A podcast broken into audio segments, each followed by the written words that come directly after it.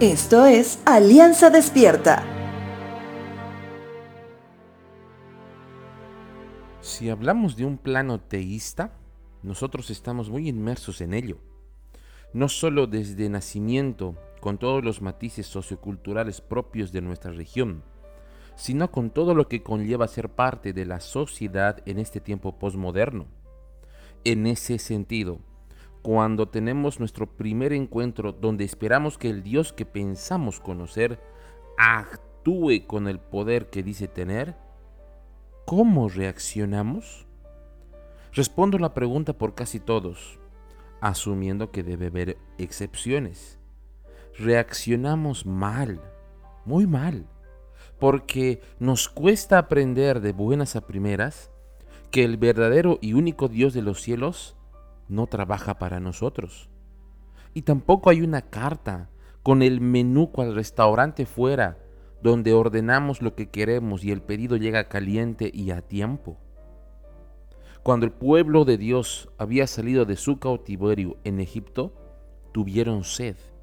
Estaban en el desierto.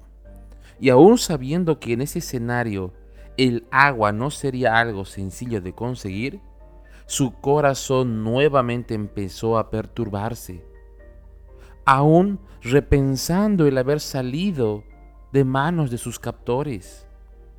En ese momento Dios habló con Moisés y Aarón y les ordenó que golpearan una roca con una vara en presencia de toda la comunidad para que vean lo que pedían a Dios. Libro de Números capítulo 20 versos 9 al 11 dice lo siguiente. Así que Moisés hizo lo que se le dijo, tomó la vara del lugar donde se guardaba en la presencia del Señor. Luego él y Aarón mandaron a llamar al pueblo a reunirse frente a la roca. Escuchen ustedes rebeldes, gritó. ¿Acaso debemos sacarles agua de esta roca? Enseguida Moisés levantó su mano y golpeó la roca dos veces con la vara y el agua brotó a chorros. Así que toda la comunidad y sus animales bebieron hasta saciarse. Te pregunto, ¿tú necesitas ver para creer?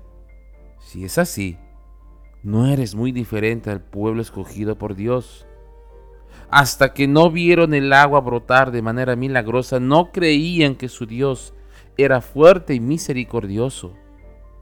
Cuán diferente es llevar una vida que vive por fe más que por vista. Donde hay carencias hay más fe. Donde hay dificultad hay más fe. Donde hay incertidumbre hay aún mucha más fe. Aprende a vivir más por fe que por vista.